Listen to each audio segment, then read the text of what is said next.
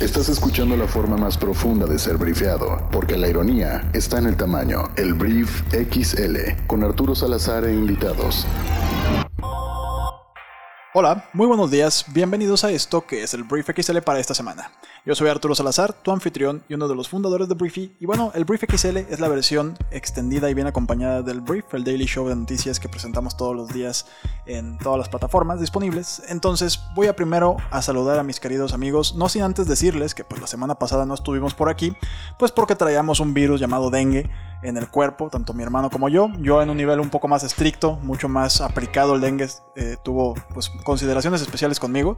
Entonces por esa razón no tuvimos Brief XL porque estábamos fuera de servicio, pero estamos de regreso y a la primera persona que voy a saludar es a mi querido Luis Bueno. Luis Bueno, bienvenido, este provecho. Gracias, Este, ya me acabé el pan. Insisto, voy a seguir comiendo pan cada que venga acá. Este, qué gusto verlos bien después de eh, el dengue. El dengue que azota de repente en estas épocas, a- sobre todo la zona costera de nuestro país, ¿no? al mundo tropical. El mundo tropical es uno de los perks de vivir aquí. Este, y bueno, también eh, ausente la semana pasada todos, este, así que contento de regresar. Bienvenido Luis Bueno. En segundo lugar vamos a saludar a Fey, a, Fey, a Fabián Salazar, fundador también de Briefy. Fey, bienvenido. Eh, muchas gracias, siempre un gusto haber sobrevivido al dengue y que no haya sido covidengue sobre todo. Y pues muchas gracias. Ahí está la voz melódica de Faye, aplicada el día de hoy en su estado natural, diría Vico. Este, y bueno, en, tercer lugar voy a presentar a, mi querido amigo Víctor Bow, que está en los controles. Víctor Bow, bienvenido al briefing. Gracias por la felicitación. Este, en tres meses es mi cumpleaños. Oigan, ¿cómo están todos y todas? Gracias por eh, seguirnos en nuestras redes sociales, arroba Briefy en Facebook, Twitter, Instagram, eh, LinkedIn y... eh, Todos lados. En todos TikTok. lados. Si consumen, si ya tienen la app de Briefy y consumen nuestro newsletter que debe llegarles a su correo todos los días con la síntesis y quienes somos pro, también nos llega el, el menú del día, el, el, el soup de. El soup de deux del día, eh, lo que tienes que lo que tienes que, on, lo que, lo que tienes que consumir eh, de manera muy especial para todos quienes seamos eh, Briefy Pro, si ustedes lo quieren hacer, busquen en nuestras redes sociales cómo tener un mes gratis y por lo pronto vamos a comenzar. Sé que le estaba dando como un, un ataque, un aneurisma. Sí, o sea, no, pero, pero al final entendí que estaba más bien este, pues hablando de, de, de Briefy, de Briefy como plataforma, que los invito a entrar a briefy.com a conocer más acerca de ella. Pero bueno, bienvenidos todos a esto que es el Brief XL y pues vamos a comenzar de una vez. Vámonos de una vez a comenzar con esto.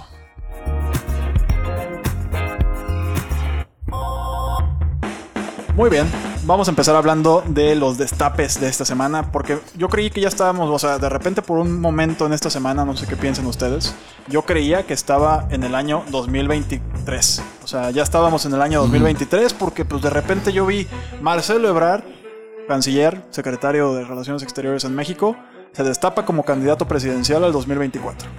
Y yo dije, ah, caray, ¿en qué año estamos todavía? Y ¿Es, pues... ¿es acaso eh, octubre del 2023 o qué, qué coños? ¿No? Y Y sí, o, ca- como- o cambió al periodo de cuatro años de Estados Unidos. Ya ves que casi en cuanto entran empiezan a destapar al siguiente, ¿no? Exacto. Entonces de repente pues confirmamos que estábamos en el año 2021, no era un sueño ni una pesadilla, ni independientemente de que te caiga bien o mal Ebrard, pues estábamos en 2021, entonces dijimos, pues bueno, ya empezamos la siguiente campaña presidencial. Ya empezamos la siguiente campaña presidencial, contamos con un presidente que es muy bueno haciendo campaña, lo hemos visto, digo, también tuvo mucha experiencia haciendo campaña, vamos a ser también bastante francos. Ganó primero la, la jefatura del de la Ciudad de México, perdón, después estuvo, ¿qué? 12 años en campaña presidencial Sí. para lograr ser presidente. Y una vez siendo presidente, la verdad, creo que es muy, o sea, es mucho mejor haciendo propaganda que, pues, Tiene un doctorado en campañas. Sí. Esa es, esa es la verdad, ¿no? O sea, si ya después de 12 años no aprendes a hacer campañas, aparte que creo que sí, y, y eso lo digo en serio, creo que sí corrigió muchas cosas de una campaña a otra, tanto que pues logró, logró llegar en 2018. Entonces, de repente, pues ahora está la sucesión presidencial, ¿no? O sea, ahora ya estamos hablando de los herederos de Andrés Manuel López Obrador. Y digo, desde hace dos semanas que no estábamos, no, no dimos esa nota aquí en el brief XL, pero sí lo dimos en el brief. Este, pues, a- este Andrés Manuel López Obrador, pues anunció que ya no había, ya no había tapados, ¿no? O sea, ya no existe el término tapado dentro de la 4T.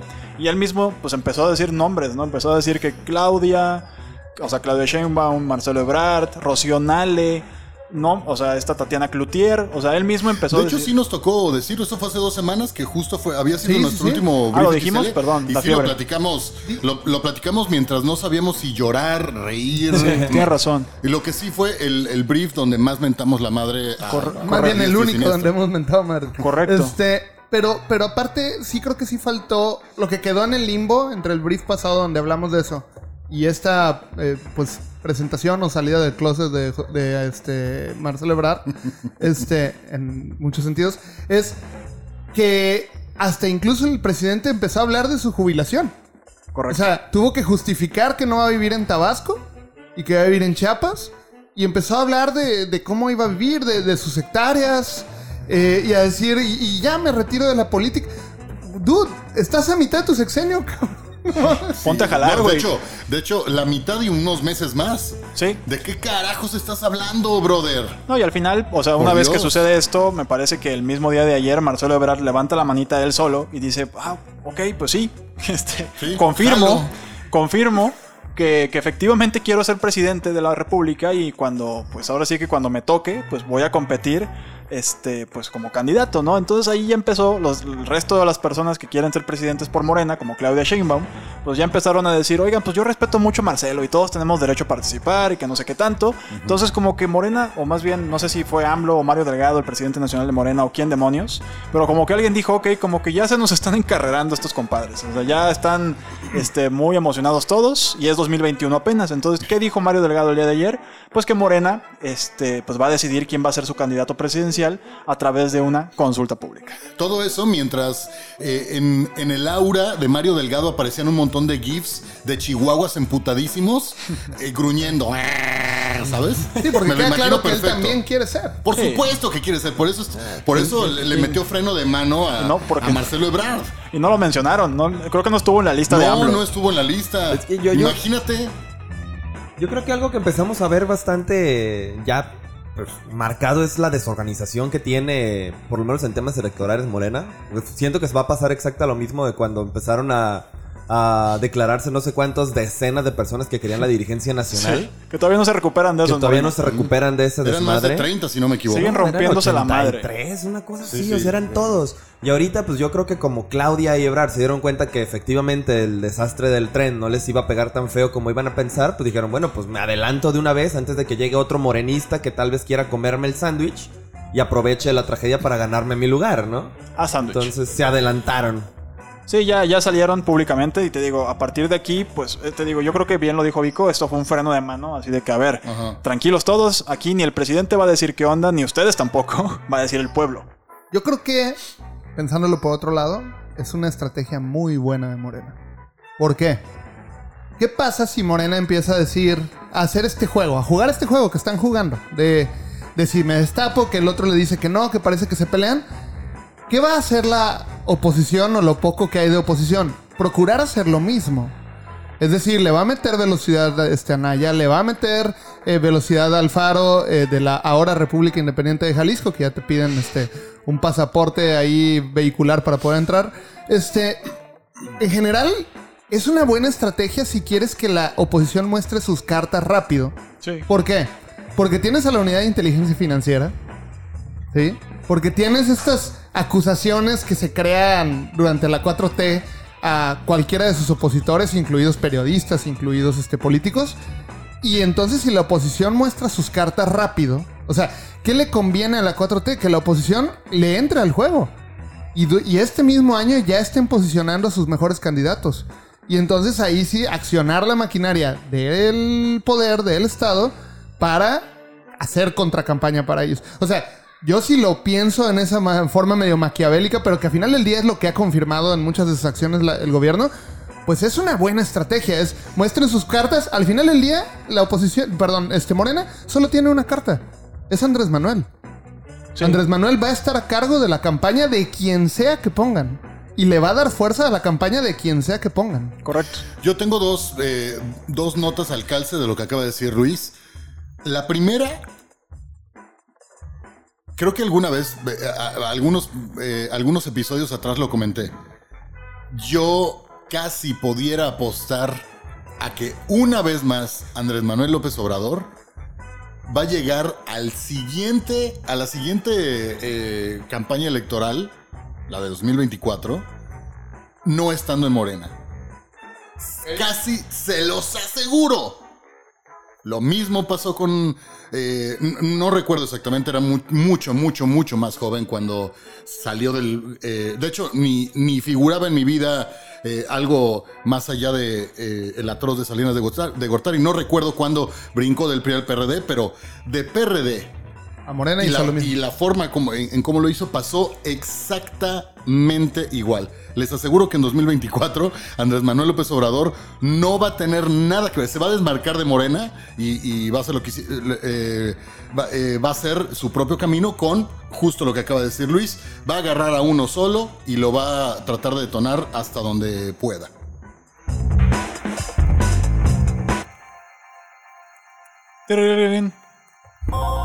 Gracias. Este. Amazing el cambio. Muy bien, esa fue mi transición de mí por mí. Este, perfecto. Oigan, tenemos que hablar del siguiente tema que tiene que ver con los contagios de COVID-19 en México, porque pues andamos muy sueltos, amigos, amigas, este, andamos muy tranquilos. Yo veo muchas fiestas en la playa, yo veo muchos antros llenos, yo veo muchos restaurantes como si nada, la gente ya vacunada, según ellos ya no tienen que usar cubrebocas.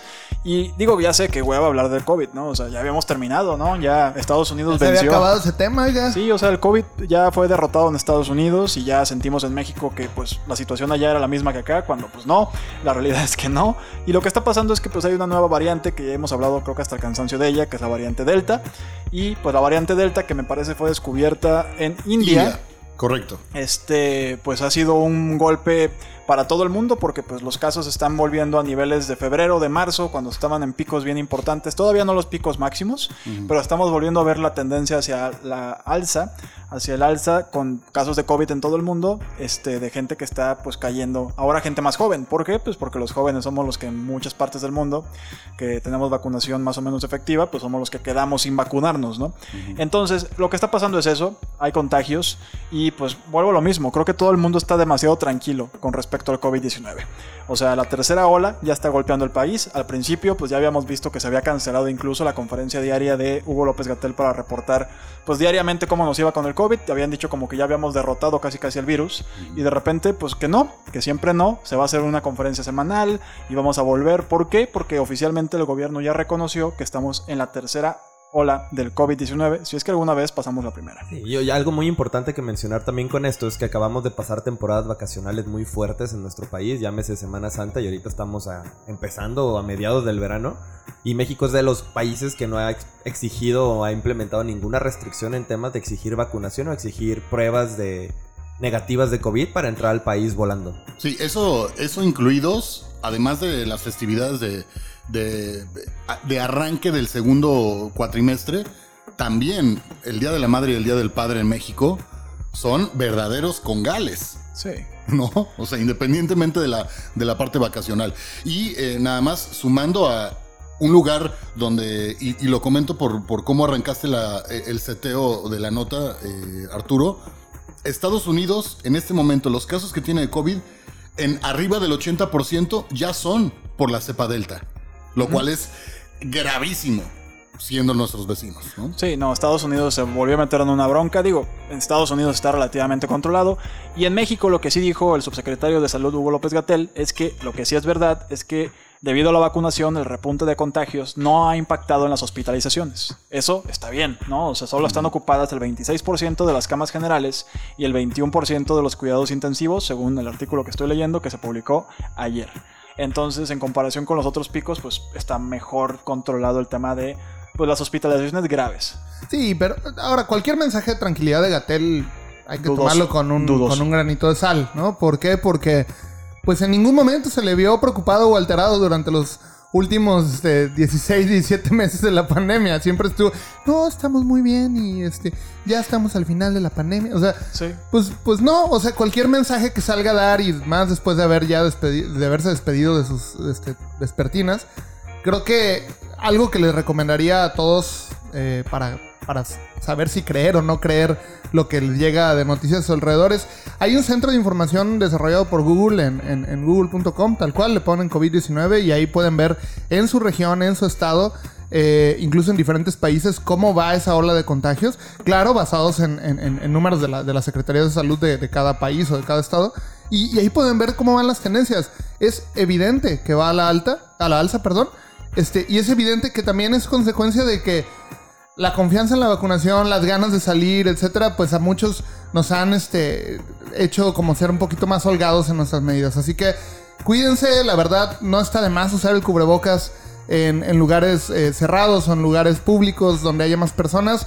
No pasa nada, si ya lo hicimos 16, 17 meses, ¿por qué no lo podemos hacer un par de meses más en lo que nos adaptamos a la variable delta y, y vacunan a más jóvenes aparte? No, y vacúnense. Vacúnense si tienen, o sea, 30 años o más, si tienen más de 20 años, ya pueden registrarse, vacúnense. La última, o sea, ya, ya se están vacunando medio millón de personas al día en algunos días buenos en nuestro país. Sí podemos vacunar personas en grandes cantidades, entonces si tienen la oportunidad, regístrense y vacúnense. Entonces, bueno, con esto vamos al tercer tema de este día, que no sé cuál es, pero vamos allá.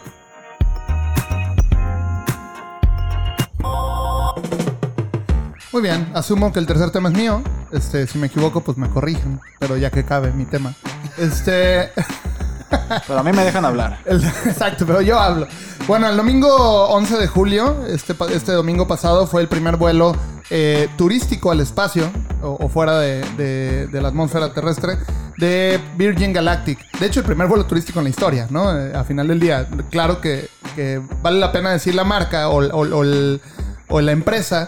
¿Por qué? Pues porque es una carrera espacial que va por todos lados, ¿no? O sea, eh, particularmente eh, en, lo que nosotros nos llega de información a este lado occidental, teníamos muy presentes a, Elon Musk con, con SpaceX y a este Blue Origin de, Jeff Bezos, el, ex CEO de Amazon. Entonces, llega eh, Richard Branson, el fundador y CEO de Virgin y Virgin Galactic, obviamente, multimillonario británico, eh, y dice, después de que Jeff Bezos anunciara que iba a, viajar en el primer vuelo también, el que supuestamente iba a ser el primer vuelo turístico, el de Blue Origin, y dice Jeff Bezos, yo, yo voy a ir en ese vuelo, Richard Branson dice, hey, compadre, yo me adelanto, este, adelantó el vuelo que tenía programado y se hizo el primero, el primer vuelo turístico este domingo pasado. ¿Quiénes iban en ese, en ese, pues, nave espacial eh, con forma como de avión, pero supersónico, con un cohete atrás? Eh, iba Richard Branson, iban tres empleados de, de Virgin Galactic y dos pilotos que evidentemente eran los, capacitados en operar la, nave. Los otros, eh, las otras cuatro personas iban más bien en modo pasajero. disfrutaron de entre 3 y 4 minutos de gravedad cero. Richard Branson, de hecho, tardó casi un minuto en salirse de su asiento porque estaba pues tratando de describir con lo poco que tenía de, palabras, porque estaba muy emocionado, lo que significaba para él ese vuelo. Realmente si pueden ver el video, eh, échenselo. Está, está muy padre. No se pudo ver en vivo por razones que ahorita les van a platicar mis compañeros. Pero eh, solo como dato adicional, eh, Virgin Galactic se fundó en 2004, SpaceX en 2002 y Blue Origin en, 2000, en el 2000. Entonces, el que se fundó o la que se fundó al último terminó siendo la primera en, en llegar al espacio en eh, su etapa o en su fase turística. Justo eh, este pasado miércoles, hace un par de días, eh, estuvo la primera entrevista que dio como oficialmente y en un set en vivo eh, Richard Branson tras, la recuperación después de estar un rato en el espacio el, pa- el pasado domingo y tal, fue con Stephen Colbert. Son grandes amigos Stephen, Col- eh, Colbert y él. Eh, de hecho, uno de los, una de las cosas que pasaron en esa entrevista es que Richard le mostró la fotografía una pequeña fotografía del rostro de, de Steven porque le prometió que no importa lo que fuera, iba a llevar a Stephen Colbert eh, por primera vez al espacio, ¿no? Entonces llevó la fotografía cuando la idea original de Richard Branson es que no hubiera sido un viaje turístico, sino estaba la, la intención de Richard Branson es que el primer late show en la historia eh, fuera en el primer viaje al espacio y que fuera con Stephen Colbert. Eso fue la primer, como el primer, la, la cosa de color que hablaron. Y la otra fue que, em, que Richard Branson eh, estaba sumamente contrariado por por lo que le hizo o trató de hacerse, de hacer sentir a, la- audiencia de- del, del programa de televisión que estaba medio contrariado y medio, no quise hacerlo eso a Jeff Bezos. A lo que Steven Colbert le dijo, ¿realmente te importaba ser el primero? La verdad es que no, dice Richard. Y I don't buy it. Oye, y si Jeff Bezos te hubiera dicho, oye, déjame a mí ser primero, ¿qué le hubieras dicho? Eh, que tampoco, que yo voy a ir primero, ¿no? Entonces al final fueron carcajadas y demás, seguramente un gag planeado, pero se le notaba mucho la emoción de Richard, a, a Richard Branson y, y ya nada más cerró diciendo, va a haber mucha gente que va a poder hacer un bid, que va a poder hacer este, como una mm, oferta en Omaze para poder tener un nuevo viaje eh, sin tener que pagar más allá de 10 dólares. Omaze va a sortear algunos lugares y va a estar mandando a gente al espacio. Gratuito. Eso está muy cañón. Sí. Está muy cañón. Está muy padre y más en contraste porque aquí estoy viendo un dato bastante interesante de que ya se vendieron alrededor de 600 boletos a personas de más de 60 países por precios de entre 200 y 250 mil dólares por unos minutos en el espacio. Entonces aquí se avientan la... Es un artículo de, de el CEO y se avientan la frase, ¿no? De que pues Richard Branson es una persona que se la vive diciendo que el espacio es de todos. Pues, bueno, van a ser unos años antes de que podamos decir de que el espacio es de todos porque ahorita te cuesta la módica cantidad de unos...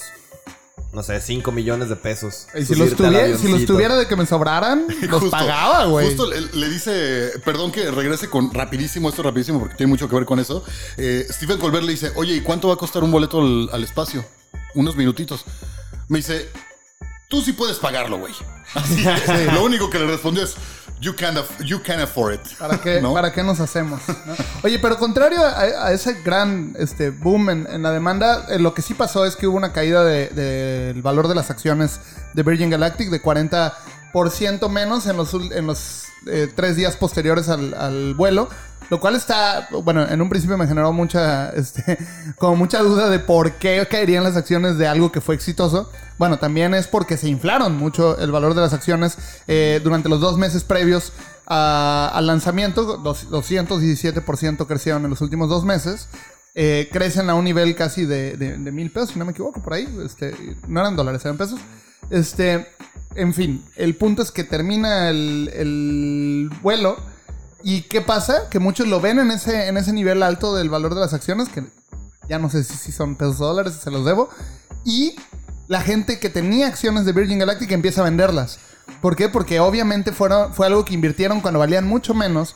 Se suben a esta curva de crecimiento de valor y en cuanto ven que todo sale bien dicen, pues la vendo, ¿no? Porque ya llegamos al punto máximo de las acciones. ¿Y qué pasa con eso? Que empieza a bajar el precio de las acciones porque oferta-demanda, ¿no? Sí, fueron, son pesos.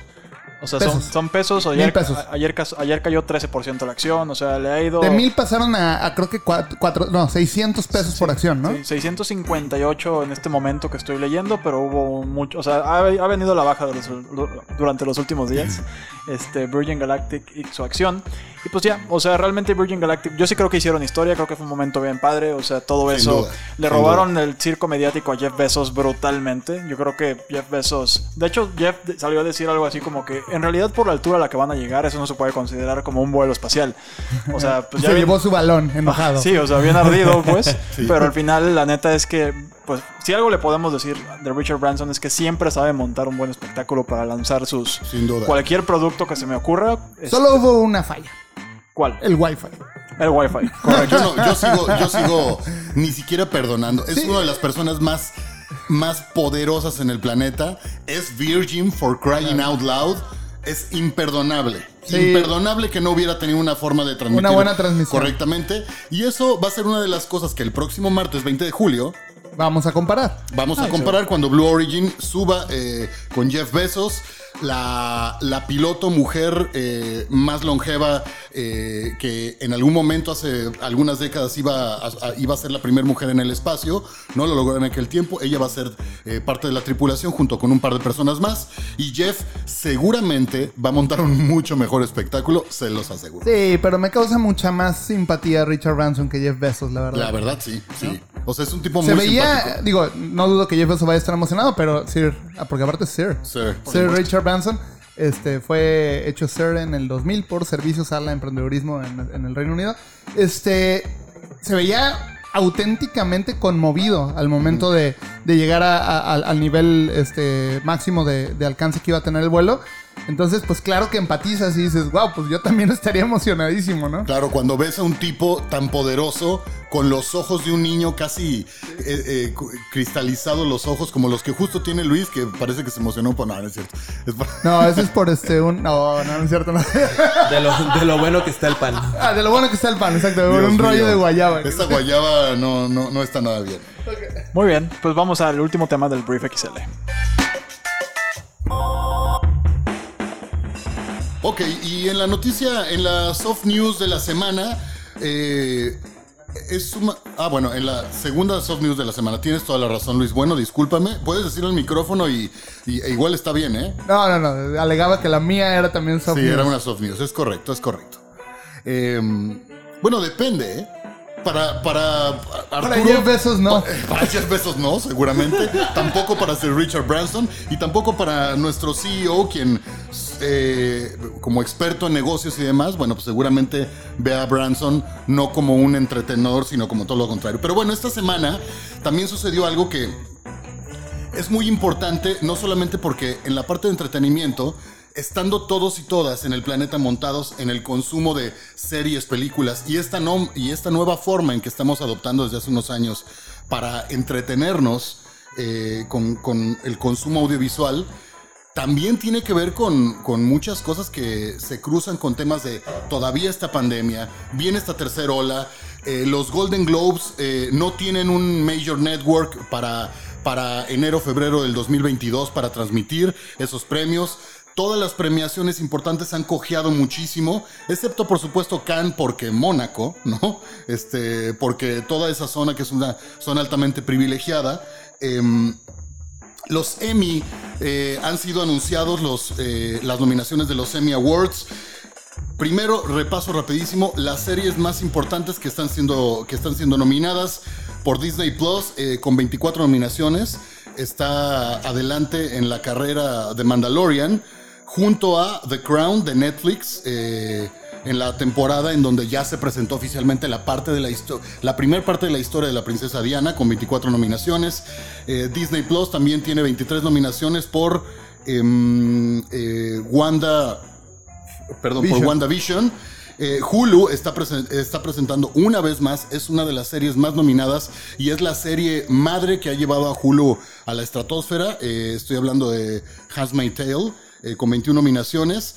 Apple TV Plus, eh, no teniendo este año, no había, no presentando el año pasado eh, una serie tan importante que fue con la que se lanzó en 2019, que fue The Morning Show, tuvo a Ted Lasso, una serie extraordinaria, una comedia perfectamente bien hecha, tejida con, con momentos dramáticos sumamente chidos. 20 nominaciones para Apple TV Plus, 20 nominaciones para la madre de todas las de todos los programas de televisión de Estados Unidos, eh, Saturday Night Live, 18 nominaciones para para em, para la serie, hijo, se me fue el nombre de la serie Netflix de- del ajedrez.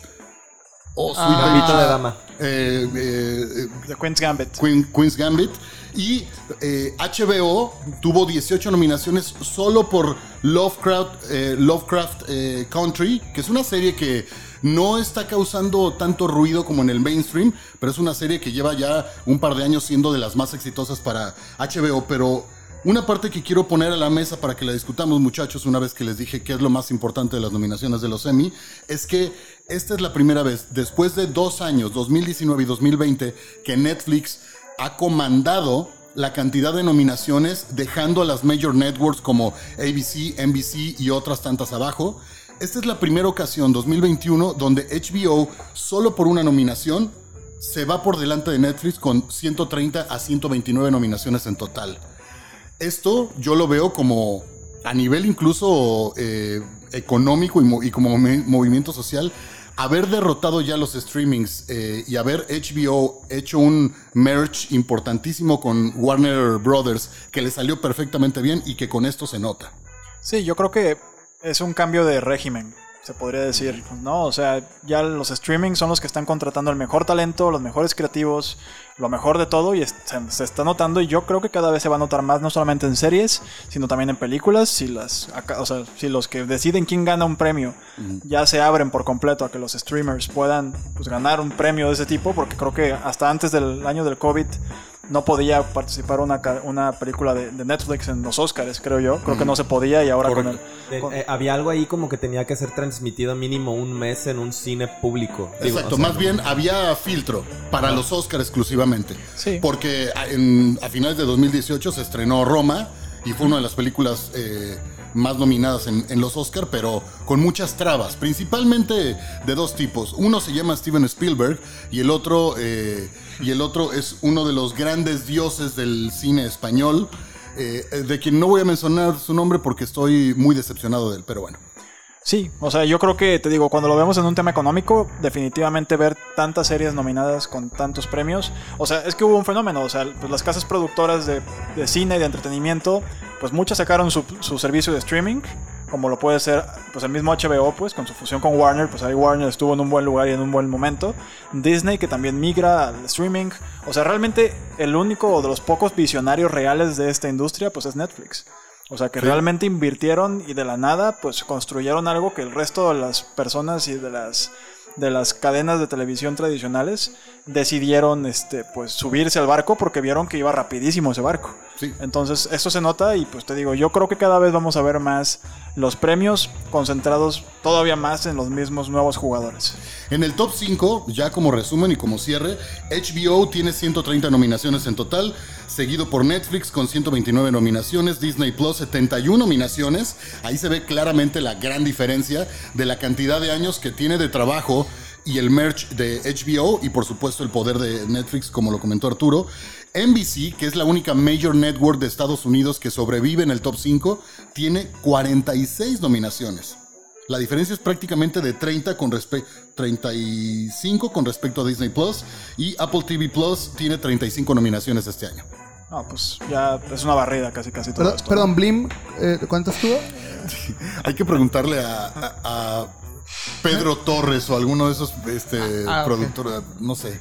Sí, ahí te debemos el dato. Muy bien, vamos a buscarlo. Sí, por favor. Muy bien, pues vamos a la última parte del Brief XL de esta semana. Muy bien, vamos a los tweets favoritos de la semana. Amigos, esta sección se trata de cada uno de los integrantes de esta mesa, elige cuál es el tweet que más le dio risa, enojo o algún tipo de sensación, emoción en su cuerpo. Y pues lo primero que quiero saber es si alguien ya está listo. ¿Son dos porque son Yo dos semanas o no? Yo ya estoy listo, qué asco, nada más de imaginar lo que acabas de ¿Que decir. un tweet provoque sensaciones en tu cuerpo? A mí no. Al menos creo que. Bueno, ¿Se te encuera el chino? Sí. ¿Se te enchina el cuero? No, me emociona mucho ver este la cuenta de los possums porque están bien lindos, entonces me da como ternura. Sí, Es sí. Ahí lo que está, eso se refería A eso me refiero, güey. Arturo. Totalmente. Ok, ok, ok. Yo, yo- yo vengo listo con un suceso, no es un tweet realmente. Va, va, va, pero va, va, va, va. actual- Ok, vale, vale la regla. Bueno, el que sigue, este, actualizando, actualizando esta noticia que dimos hace dos semanas de que Britney estaba luchando por su libertad. Eh, la noticia es que, pues, un juez le permitió a Britney Spears elegir a su propio abogado que la defienda, lo cual no lo podía hacer. Entonces, el buen Matthew Rosengart será quien eh, defienda a Britney Spears y el que solicita una moción para terminar con la tutela de, de Britney finalmente. Entonces, hashtag Free Britney y Britney ya publicó una foto en Instagram con el hashtag Free Britney por primera vez en la Por historia. primera vez en la historia. Bueno, al menos. Venga, eh, Matthew. Al menos no Venga, había. Matthew. Al menos no había forma en que eligiera a Giuliani, ¿no? O sea que se queda inactivo por, por varios tiempo, en fin. ¿Quién ¿Quién más está listo? Bueno, yo estoy listo. ¿Tú estás Date, listo? date, date, date. Ok, ok, ok, va, va, va, va, va, va, va. Em, por ahí del mediodía de, de este miércoles, Twitter, o sea, Twitter como empresa, tuiteó en, en su cuenta oficial, We are removing fleets uh, eh, on August 3, uh, uh, August eh, 3rd, working on some new stuff. We are sorry, but you are welcome. A lo cual... Vico no eh, sigue a Twitter México por lo que a veo. lo, a lo cual arroba, a lo, a lo cual arroba Jack, eh, Jack Dorsey, dijo con emoji de manita despidiéndose, adiós Fleet. ¿Por qué Twitter sigue sin entender que una vez que Facebook ya le robó a otra, a otra eh, red social su idea, la mejoró y demás, ¿por qué no deja de hacerlo? Lo mismo le pasó con Periscope y Periscope ya se fue. No, pero hay Ahora una le pasó razón. con Fleets y ya se fue. Hay una razón, este. eh, de hecho, nos la actualizó el presidente en la mañanera. Twitter no es relevante. Ah, ok. O sea, sí, porque solo, solo lo usa el 10% de la población. Entonces no es relevante para el, dia- para el debate. ah, entonces yo, eh, yo creo que es por eso. te, doy, te Bueno. doy- te doy un dato de eso porque para no, para no quemar mi tweet. Este, sí, solo es- no es relevante porque solo lo usa el 10% de la población. El, el aeropuerto lo canceló con el 1.22% del padrón y la cervecería de Mexicali con el 3.5%. Praise the Entonces, el 10% no es relevante. Praise the Lord. Luis, bueno, tu tweet ya, ya me puse malas, güey. Sí, ya, ya nos hizo enojar a todos. Sí, bueno, es que por eso, no, al contrario, era para tranquilizarlos. Fleets y todo eso no es importante porque Twitter no es relevante. Sí, por sí, cierto, sigan a, eh, arroba briefy en Twitter. Este, muy bien, mi tweet favorito de la semana, arroba Alan-Estrada. Eh, maravilloso y medio para cortar las venas. Fuiste el tapete sanitizante de mi vida. Ahí estabas, pero no servías para nada. Alan Estrada es Alan por el mundo. No sé, déjame Oh ver. my God. sí, ¿no? Seguramente va. Según yo es Alan.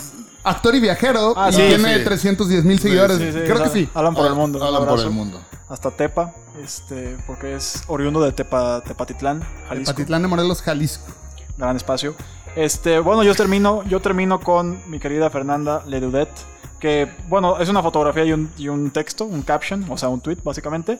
Eh, en la foto pueden ver una imagen, pues, como en un atardecer, en el que ves a Jesús cargando la cruz, tal cual, ¿no? Ok. Y, pues, el tweet dice, más respeto a Jesús, fue el primer crossfitero. Uh,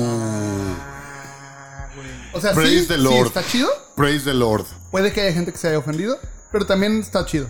Vayan a Está leer, divertido. vayan No, a, a mí me vayan- parece extraordinario. Vayan a Legion-Dudet y díganle a Fer si no ¿Qué están de opinan? acuerdo con su tweet. Este, yo nada más me pareció un, tu- un tweet bastante bueno.